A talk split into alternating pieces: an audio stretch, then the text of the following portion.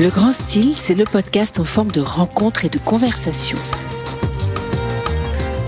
Avec des créateurs, des passionnés, des amoureux du beau, des nouveaux talents, des artistes. En quelque sorte, un voyage au cœur du style. Ce sont des entretiens au cours desquels nous cherchons à percer les secrets de leur réussite pour accéder au grand style. Dire, raconter, être témoin, écrire, porter, rapporter, autant de synonymes accrochés au sac à dos d'un reporter de guerre. Depuis quelques années, ces femmes et ces hommes de terrain nous renseignent sur l'état de notre monde. Observateurs de l'instant, l'œil et l'esprit toujours à l'affût. Depuis quelques semaines se joue devant nos yeux sidérés une guerre inhumaine, comme toutes les guerres au fond, mais cette fois encore davantage le rôle de ces hommes et de ces femmes est devenu primordial. Nous raconter le terrain, mais quelle est la part de vérité versus la réalité? Comment vivre au plus près de tous ces êtres meurtris par l'horreur? Si vos photos ne sont pas assez bonnes, c'est que vous n'êtes pas assez près. Robert Capa. Mais jusqu'où faudra-t-il se rapprocher pour montrer l'abominable?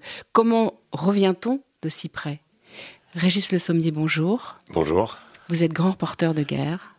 Vous êtes journaliste. Vous avez une particularité, vous êtes un expert des questions liées au Moyen-Orient. Oui, euh, je, suis, je me suis beaucoup consacré au Moyen-Orient, un peu par, euh, par ricochet, je dirais, puisque ce sont en fait les guerres américaines qui m'ont ouvert euh, les portes du Moyen-Orient. c'est lié à, au fait que j'ai été envoyé aux États-Unis juste après le 11 septembre et que cet événement a été presque un acte de naissance dans ma carrière de reporter et de journaliste. En tout cas, c'est cet événement qui m'a conduit à la guerre.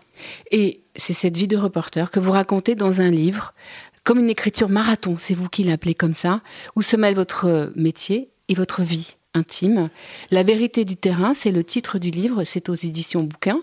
Euh, c'est une vie où se mêle votre passion pour les départs et les reportages. Est-ce que c'est une vie romanesque? Euh, C'est une vie romanesque euh, dans le sens où on peut parfois, ça peut être un piège aussi, se prendre pour un personnage de roman. En effet, on vit des choses tellement exceptionnelles euh, à certains moments, des choses qu'on ne voudrait pas vivre, mais qu'on vit par, par le fait d'aller euh, sur place, euh, que parfois ça peut donner le tournis. Et en effet, on peut avoir l'impression d'être un personnage. Et, d'où le, le, besoin, justement, vous avez évoqué la question de, de la vie personnelle, le besoin d'avoir un socle solide à domicile. Dans le livre, à un moment, j'explique que je remercie les gens qui m'ont accueilli dans leur univers et ceux qui m'ont attendu dans le mien. Parce que j'étais toujours en transit entre ces deux passages, ce, fait d'aller euh, parfois sur des choses qui, ressemblent à, d'autres planètes, en fait. Hein. Quand, vous allez dans certains endroits, vous avez l'impression de quitter le monde, ou en tout cas de retrouver un autre monde, euh, qui n'est pas la réalité euh, qu'on a autour de nous ici. Et quand vous revenez, bah, il s'est produit aussi une petite distorsion. vous êtes habitué à vivre dans un univers différent et vous revenez dans le vôtre et dans le vôtre, bah, vous vous rendez compte que au niveau personnel, euh, on vous attend pas forcément, on a appris à vivre sans vous. Euh, les enfants vont toujours à l'école euh, et quelqu'un d'autre les accompagne. un décalage en fait. Et, absolument. Ça rend un peu schizophrène. bah, on est toujours, oui, on est un peu schizophrène. On est toujours en fait dans la, dans, dans l'absence d'immobilité. On n'arrive pas à, se faire à l'idée d'être immobile en fait. Mhm. On est tout le temps quelque part dans la projection vers euh, vers un départ, vers euh, vers un ailleurs, euh, et assez rarement en fait, on n'arrive pas, on a du mal à supporter d'être sédentaire en fait. Vous dites on, mais moi j'ai l'impression que c'est beaucoup je c'est beaucoup jeu. Euh, alors je me réfugie derrière ce on euh, et qu'il faut pas utiliser. Euh, c'est très mauvais. Non, non, non. En effet, je, oui, je, mais je sais que d'autres vivent aussi la même chose. C'était ma question. Chacun a, une manière de, de, de vivre ces choses-là et a, a, a, ses façons, ses petits trucs à lui pour pour gérer cette distorsion totale. Et le fait aussi, ce qui est quelque chose d'assez difficile aussi, c'est de, en dépit des mots, en dépit des images, en dépit de toutes les impressions qu'on essaiera de mettre en forme pour expliquer le mieux possible, on n'y arrivera pas. Il y a toujours une part qu'on n'arrive pas à expliquer. J'ai démarré comme ça en me disant la vérité versus la réalité. Il y a peut-être cette petite... Euh, bah, la, la, vérité, moi je dis souvent, on doit tendre vers la vérité. Euh, ça, c'est un devoir de journaliste. Euh, la réalité, en effet, c'est à nous de la rapporter. On est reporter. Euh, maintenant, la vérité, on sait qu'on ne l'aura pas, même même en allant sur place En revanche, moi je dis toujours qu'en allant sur place, on en sait un tout petit peu Mm. plus qu'en n'y allant pas. Mm. Et que ce petit plus, justement, fait que on contribue peut-être à un effort d'expliquer ce monde, ou en tout cas de l'accompagner son, d'accompagner sa, sa folie, ou d'accompagner euh, l'histoire en fait. Le Vous avez décidé de raconter ce monde, justement, euh, le terrain de la guerre. Pourquoi ce terrain-là? Parce qu'on peut le raconter de mille façons, mais vous, c'est ce terrain-là que vous Alors avez- c'est votre vocation, presque. bah, c'est ma vocation parce que j'ai senti que je devais. J'ai j'ai pas toujours couvert la guerre. Je n'ai pas fait que ça dans ma carrière. pas démarré comme ça, d'ailleurs. Non, du tout. euh, même d'ailleurs histoire le de journal- pitbull, non Ouais, une histoire de pitbull. Alors c'est un peu agressif, mais oui, un pitbull qui avait, euh, euh, comment, qui avait à- blessé des chevaux Oui. euh, à, Deauville. À Deauville. Voilà, ça a été mon premier reportage Oui. euh, sur. euh, je sais pas ce que s'il faut y trouver une une euh, Métaphore. voilà, mais, mais de, de la suite. Mais après ça, j'ai fait, euh, j'ai couvert le festival de Cannes. J'ai fait des des choses complètement différentes qui n'avaient pas euh, de lien avec euh, avec les univers euh, de conflit. euh, et en fait, euh, je vous dis encore une fois, c'est vraiment le 11 septembre, moi, qui a été euh, à la fois une opportunité incroyable parce que je suis parti aux États-Unis et le fait de partir aux États-Unis, eh bien, ça m'a mis face aux guerres américaines et à leurs conséquences. Et en fait, tous ces 20 ans que je relate dans ce livre ne sont que la conséquence de ces guerres américaines. Oui, ça continue et euh, ça fait ça fait que être un effet domino presque. Bah, pratiquement, hein, tout, tout est lié. euh, Ce Moyen-Orient, dont euh, oui, euh, je suis, je suis devenu expert peut-être, mais je suis devenu expert de. J'ai l'impression d'être plus quelqu'un qui fait un puzzle, dans le sens où euh, il est tellement en miettes ce Moyen-Orient. Quand on parle de la Syrie, ou quand on parle de l'Irak aujourd'hui, tout ça est tellement morcelé, tout ça a, tellement été fracassé. C'est voilà, on, on- on donne des bouts d'explication et on essaie de donner une, une cohérence à un ensemble euh, qui, est, qui est très difficile à comprendre. La plupart des gens, d'ailleurs, euh, ont une vision tronquée ou une vision euh, très euh, parcellaire, Parcellaire, parce que à cause de cette complexité, euh, le conflit auquel on est euh, confronté aujourd'hui est aussi euh, dans sa forme extrêmement complexe et extrêmement difficile à expliquer. Il y a aussi la- le problème de la communication qui est devenu une véritable arme de guerre aujourd'hui. Alors Mm. que quand j'ai commencé, on peut dire oui, le, le- le- le reporter de guerre avait sa place, mais, mais toutes les manipulations sont possibles aujourd'hui et il y a C'est pour ça la vérité, la réalité, il y a des frontières. Ouais. Alors il n'y a pas un reporter de guerre sans les photographes. Non. Hein, c'est vraiment vos alliés, votre alter ego. Euh, vous parlez euh, d'un photographe qui s'appelle Spencer Platt. Oui, Euh, J'aime beaucoup euh, l'histoire parce que vous avez débuté, vous avez travaillé longtemps à Paris Match et c'est- extraordinaire cette relation que vous tissez avec ce, ce- ce personnage qui est vraiment comme vous, quoi, un peu votre épaule, votre regard, Alors- votre protecteur. Oui, alors attention parce que sur les, les photographes, quand on est sous le ter- sur le terrain en tant que reporter, on est souvent peut-être nous plus les protecteurs des photographes. Pourquoi? Parce que le photographe, Il a avant. bien souvent Ouais. une vision de son cadre devant, une vision de sa lumière. Il va essayer de, de, de prendre la scène, de l'immortaliser, et il va pas voir à, à ce qui se passe à sa droite, à sa gauche, ni derrière lui. Et, et donc souvent, il a une vision un petit peu euh, avec un champ, Un angle, un, angle unique. Ouais, un angle Euh, nous, euh, parfois, euh, quand vous êtes dans une rue, je me souviens en Irak, j'étais avec à l'époque un photographe dont je parle aussi dans le livre qui s'appelle Chris Andros. Oui. Et J'aime beaucoup votre relation avec lui, elle est ah, formidable. C'était c'était mon meilleur ami. Donc euh, on était dans une rue, il y avait des distributions. Je me souviens de l'armée américaine distribuer des couvertures en plein été. D'ailleurs, on, s'était dit à un moment, mais pourquoi l'armée américaine distribue-t-elle des couvertures en laine en plein été alors qu'il fait 40 degrés, 50 degrés en Irak? Bon, bref, la, la population venait euh, et tout à coup on, a remarqué que parmi les gens euh, qui prenaient ces, couvertures, au début il y avait des femmes et puis tout à coup il n'y en avait plus. Et puis il y avait de moins en moins de monde. Et ça, Chris continuait à prendre des photos du camion et j'ai remarqué que euh, les enfants avaient disparu.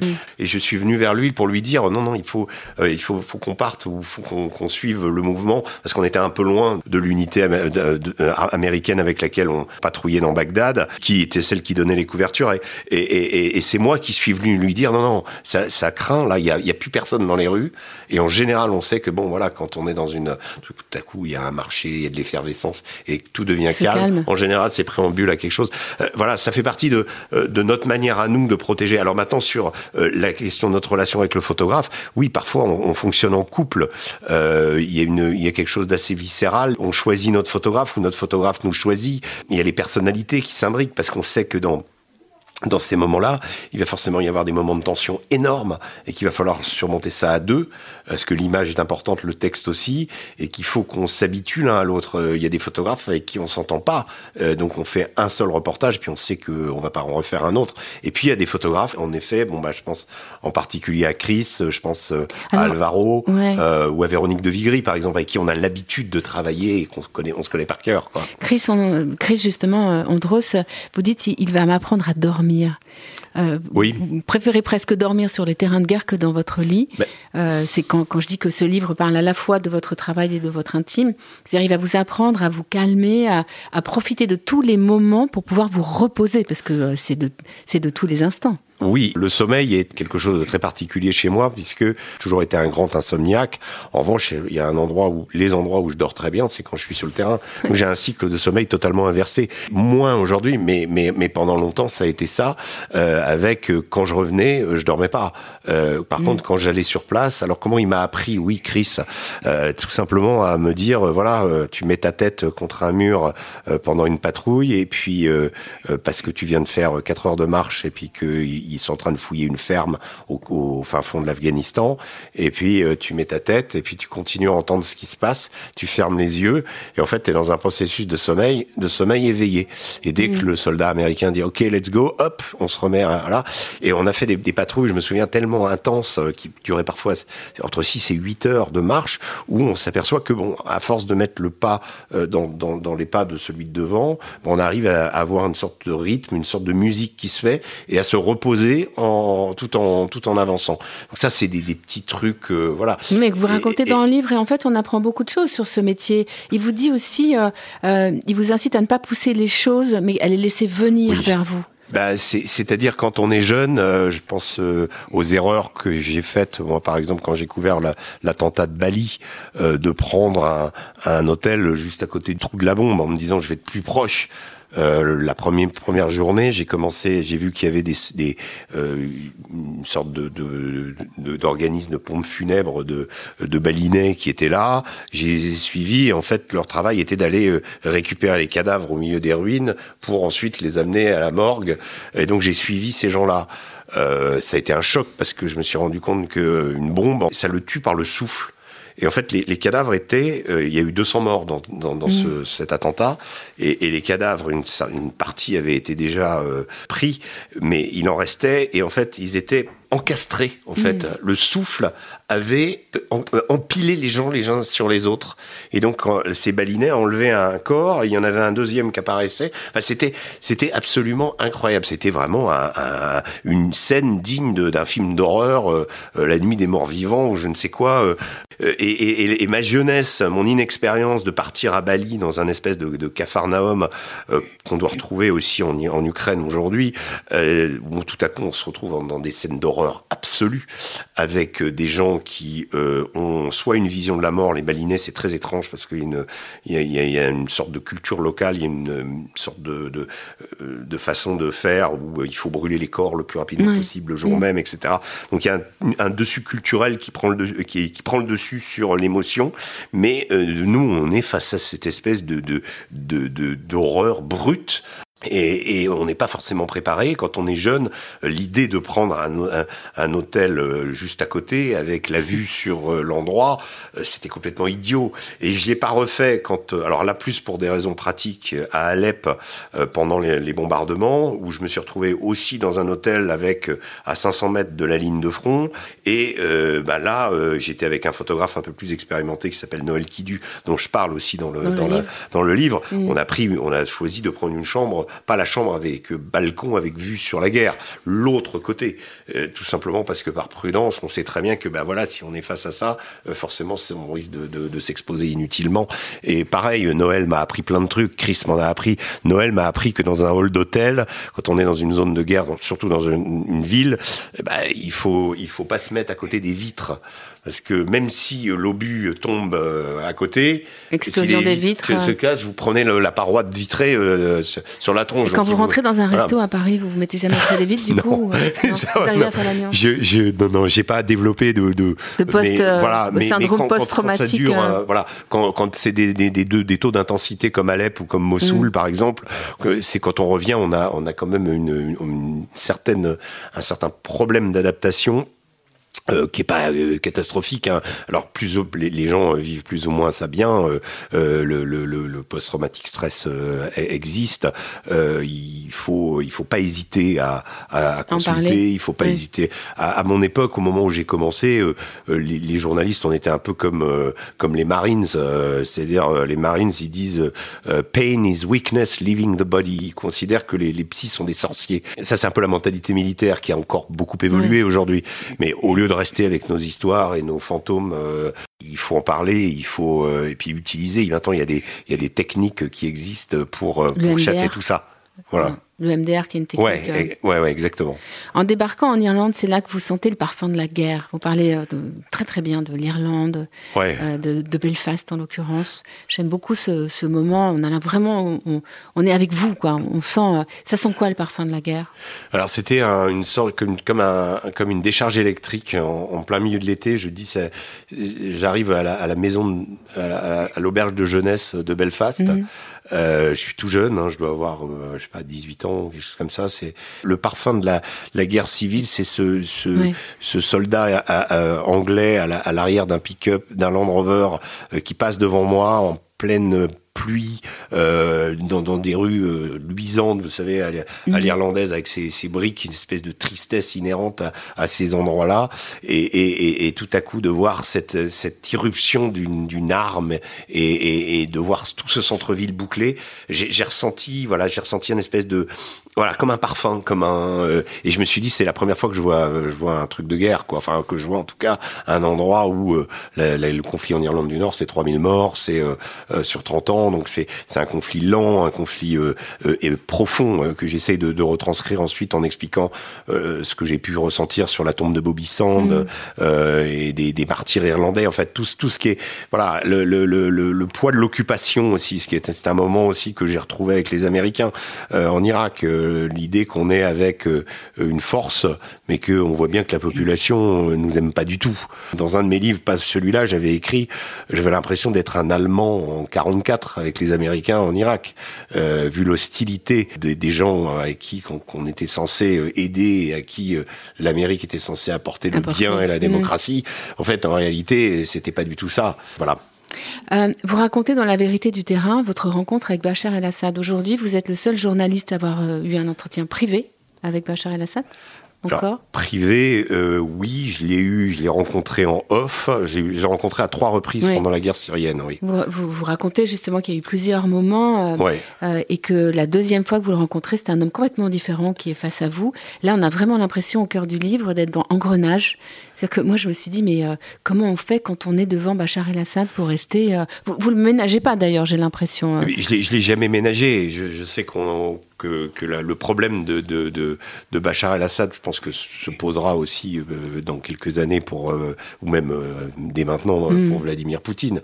C'est-à-dire comment on va interviewer, si on doit interviewer Vladimir Poutine ou Bachar el-Assad, comment est-ce qu'on aborde cet entretien, mm. qu'est-ce que ça peut apporter, enfin toutes ces questions. moi, je me suis déjà posé à l'époque.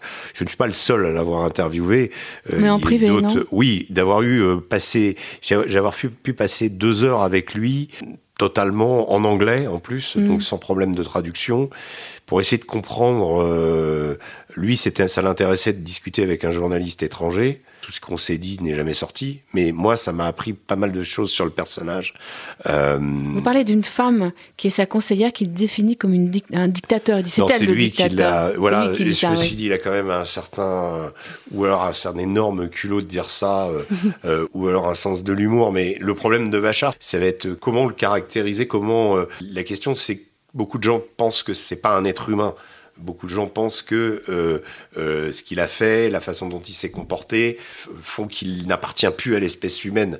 Et quand vous le voyez euh, déambuler, évoluer en privé entre guillemets ou dans un moment d'intimité euh, quand il me raconte par exemple que euh, euh, à 11 ans il venait dans cette, cet endroit que c'était la limite de, de Damas et puis qu'il y avait des champs qu'il venait pique-niquer avec son vélo. Enfin c'est quand même surréaliste ces c'est-à-dire vous, vous, vous retrouvez la part humaine du personnage bah, c'est ça que vous voulez dire oui et, vous dites c'est un enfant il a grandi bah, il a grandi il me parle d'un petit tramway en me montrant en me montrant les des rails qui étaient là en me disant ah oui ils ont ils ont enlevé ce petit tramway il était joli et là je me dit euh, tiens, euh, c'est bizarre qu'on puisse faire quelque chose en Syrie sans que Bachar el-Assad soit au courant, comme enlever un tramway ou le tramway qui lui rappelle son enfance. Mais bref, il, a euh, tout à coup un espèce de besoin, comme, comme moi je viens d'un milieu totalement extérieur, que lui, ça fait dix ans qu'il est dans son palais avec ses conseillers, dans, isolé, isolé complètement, blacklisté, et tout à coup, bah, on, trouve je retrouve quelqu'un qui exprime des choses, voilà, et, humaines, humaines, voilà, et c'est penseriez la même chose de Poutine si vous racontez que bah. quand il était petit, il avait un petit char avec euh, non, et qu'il envoyait. Euh, je, je, je, pense que Poutine serait peut-être moins. Poutine serait de toute façon ce qui ce qui est ce qui est fascinant, c'est pas moi qui le dis, hein, c'est ceux qui l'ont rencontré, c'est cette espèce de d'obsession de, de, de l'histoire chez Poutine. Mm. Euh, qui fait que, à mon avis, Poutine euh, ne me raconterait pas son enfance. Il me raconterait en revanche euh, toute la grandeur de la Russie à travers. Est-ce qu'il veut laisser comme place dans l'histoire? Parce qu'il y a l'obsession de l'histoire et sa place. je pense qu'il se voit lui comme une sorte de descendant, euh, oui, euh, des tsars, de Staline, qui a, y a, qui a cette part de l'histoire russe absolument terrifiante et tragique, euh, et que lui en est un des acteurs, un peu pas, pas un peu malgré lui, mais si, parce que il a fait partie du système soviétique. Euh, il est un ancien agent du KGB avec cette euh, cette dimension particulière et, et cette, cette vision du monde particulière. Mais je pense qu'il s'inscrit. Il a l'impression lui de là de d'avancer de, ou en tout cas de de de, de faire l'histoire de la Russie au, au mm. moment euh, voilà euh, dans, dans la période dans cette période là aujourd'hui. Vous dites la Russie dans votre livre. La Russie a repris une place de premier plan alors qu'en 2001, elle avait disparu de la scène internationale, victime de ce que l'économiste, de ce qu'un économiste appelait la fin de l'histoire. On se rend compte que le tragique a fait son retour de manière spectaculaire dans un univers qu'on croyait sous l'emprise éternelle du progrès. Je, je, trouve que ça résume tellement bien ce qu'on vit en ce moment. Je, je crois euh, très honnêtement qu'aujourd'hui, donc on est de retour dans des temps barbares, on est de retour dans l'inversion peut-être de l'idée du progrès. J'ai 53 ans, je considère que jusqu'à mon âge en gros de 35 ans, je vais te dire, euh, je pensais que, euh, en dépit de mes croyances à moi, et en dépit des croyances d'autres individus, le monde allait dans une démarche où, quelque part, la condition de l'espèce humaine s'améliorait. Euh, que finalement, le bien du monde se faisait par la technologie. J'étais naïf parce que c'est aussi ce qu'on croyait avant la guerre 14-18. Mm. Sauf que la guerre 14-18, on, s'est rendu compte que euh, bah, la technologie s'est mise au service de la mort.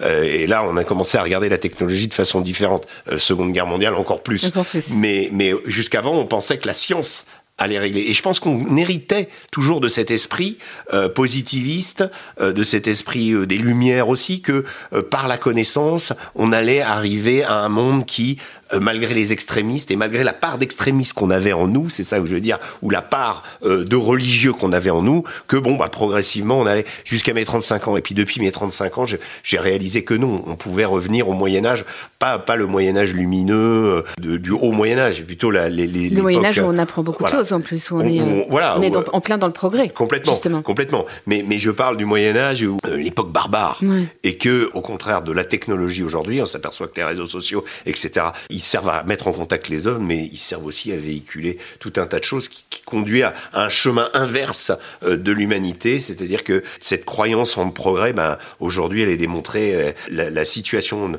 actuelle et, et ce que j'explique dans ce livre, toute cette accumulation de guerres et la redéfinition du monde montre qu'on n'y est pas du tout. Vous parlez d'une humanité fracassée. Oui. Je, trouve ça aussi euh, très joli. Euh. Bah, oui. L'inhumanité, oui, mais d'humanité fracassée. Vous citez d'ailleurs euh, Antonio Gramsci, Le vieux monde se meurt. Oui.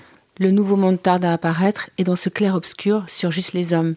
les monstres. Exactement. Vous avez dit les hommes, lapsus. Malheureusement. les hommes, c'est monstres. Oui, les hommes qui sont des monstres, qui peuvent redevenir des monstres. Dans, tout ce que vous, euh, évoquez dans ce livre aussi, il y a une part que moi je trouve fantastique, parce que c'est un pays que j'adore. Vous parlez beaucoup de l'Afghanistan, vous avez fait beaucoup de reportages en Afghanistan, des documentaires pour Canal+. Euh, vous dites quand vous avez euh, quitté Paris Match que dans ce moment de votre vie, vous écrivez cette formule, vous dites il m'a emmené regarder l'humanité dans le fond des yeux, il m'a rappelé mes origines au milieu d'autres origines. Je trouve que regarder le monde dans le fond des yeux, c'est-à-dire que c'est, aujourd'hui, c'est, presque pas possible. Quand on regarde l'Afghanistan, quand on regarde l'Irak, quand on regarde toutes ces guerres, quand on regarde tout ce qui se passe.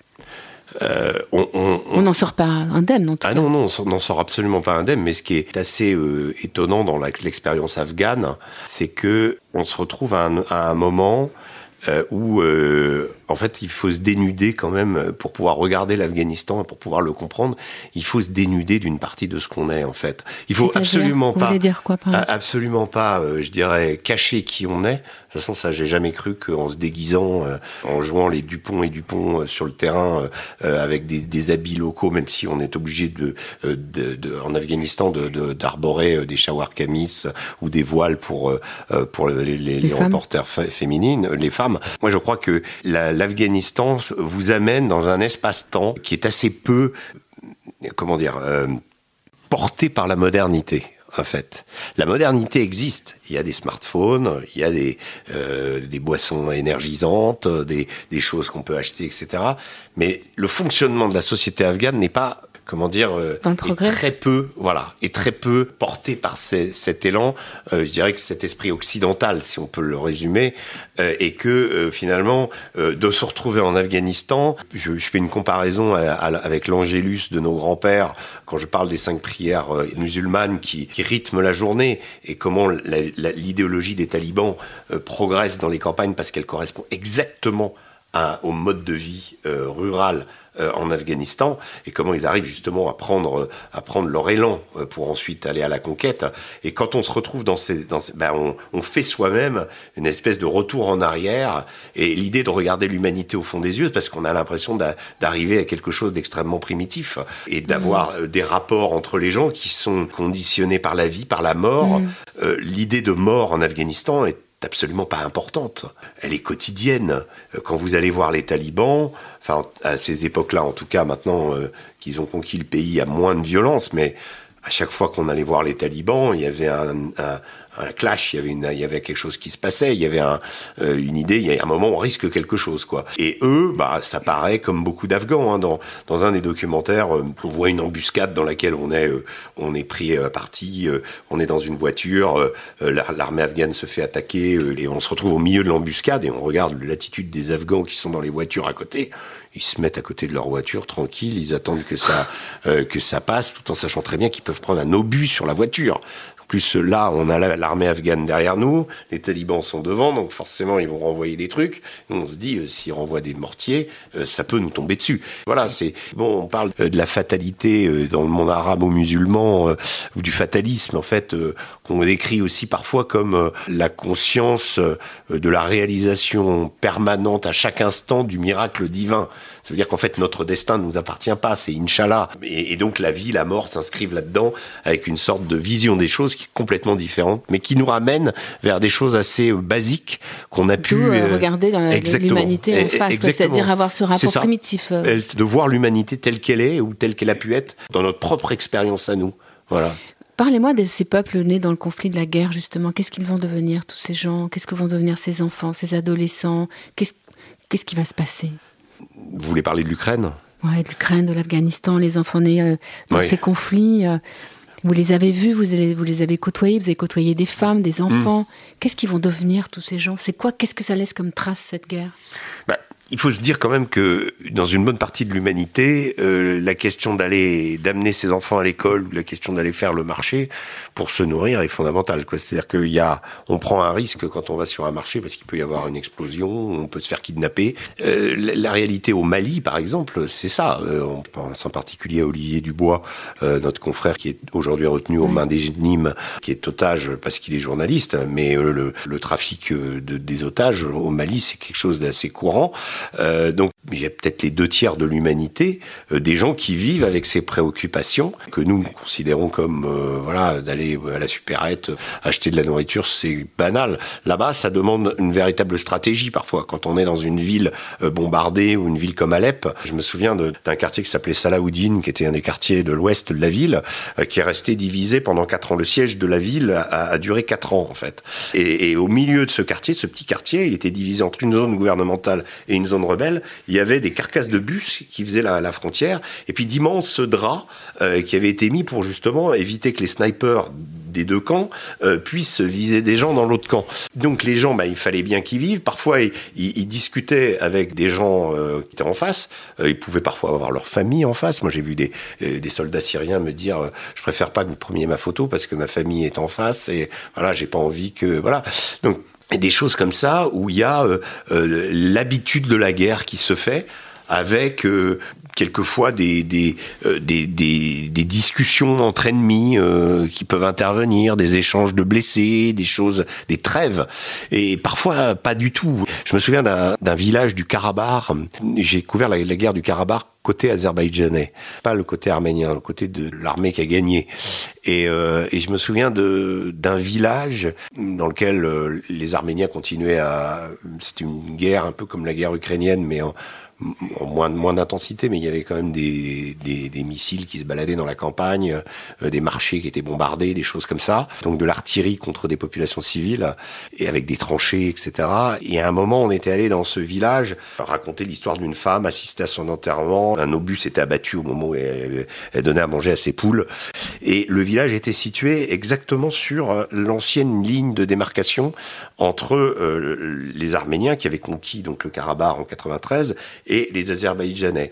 Et derrière le cimetière, il y avait un mur. Alors on nous disait, euh, faut faire attention après la fin de la cérémonie parce que on reçoit encore des. Donc vous êtes dans un cimetière, et vous êtes bombardé. Donc euh, vous pouvez être bombardé.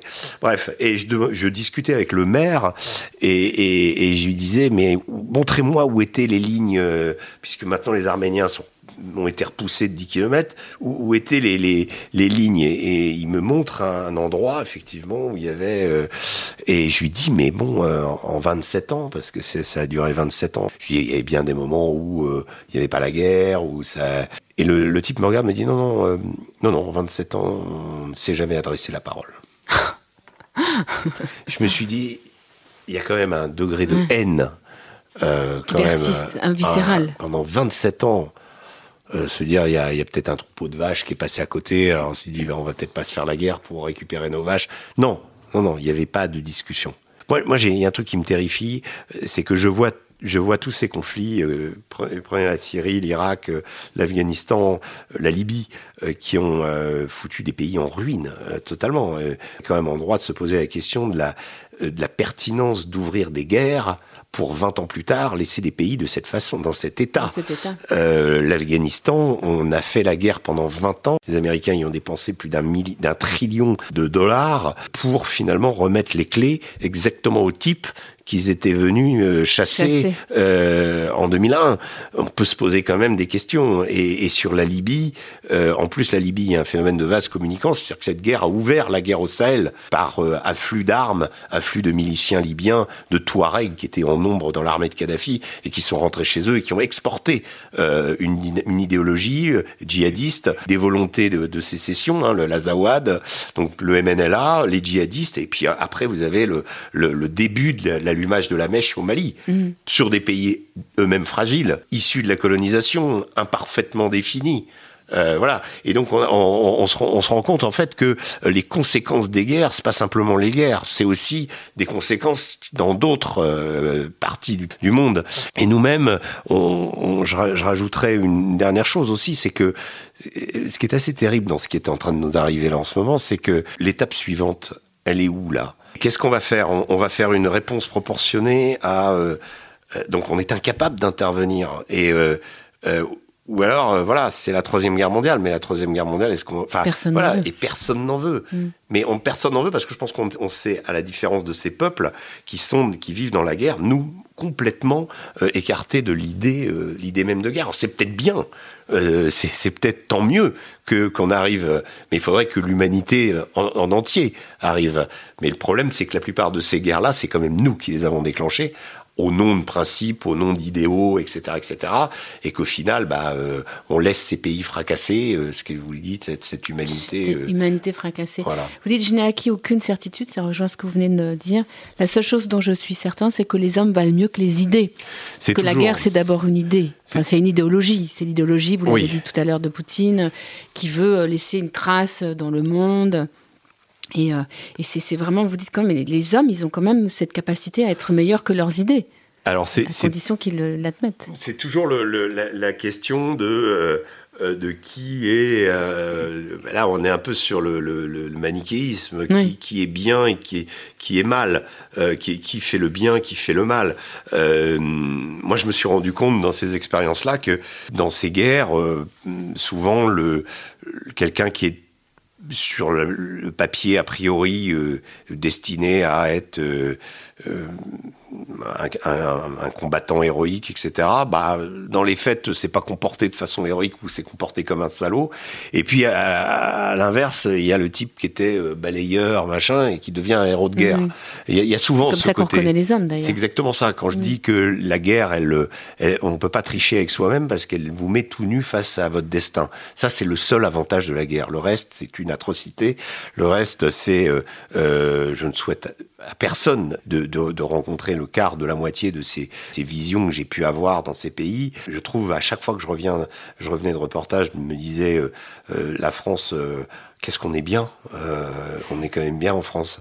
Euh, c'est Tesson qui disait euh, les Français sont, sont des gens qui, qui sont en, en paradis et qui se croient en enfer. Oui, à mais bon, c'est pas entièrement faux. On vit bien ici, on vit très bien. Et pourtant, vous dites à la fin du livre, un jour j'arrêterai de bouger, dans très longtemps, je l'espère. On vit bien Euh, ici, mais cette envie du terrain, Oui, elle est plus forte que tout, Régis Le Sommier. bah, c'est c'est une drogue dure, il n'y en a pas de pire et il n'y en a pas de C'est meilleur. une Voilà. maîtresse aussi Ouais, c'est- c'est c'est quelque chose qui vient toujours vous habiter, qui vient toujours euh, tourner autour de vous. Voilà, c'est un fantôme trimballé en permanence avec vous. Régis Le Sommier n'est pas un fantôme, il était avec nous aujourd'hui. La vérité du terrain, récit d'un reporter de guerre, c'est aux éditions Bouquin et euh, précisément Document, et un très joli livre pour bien comprendre justement le, le métier et, euh, et la vie partagée entre le métier et la vie intime. Merci beaucoup, Régis Le Sommier. Merci beaucoup. À bientôt. À bientôt.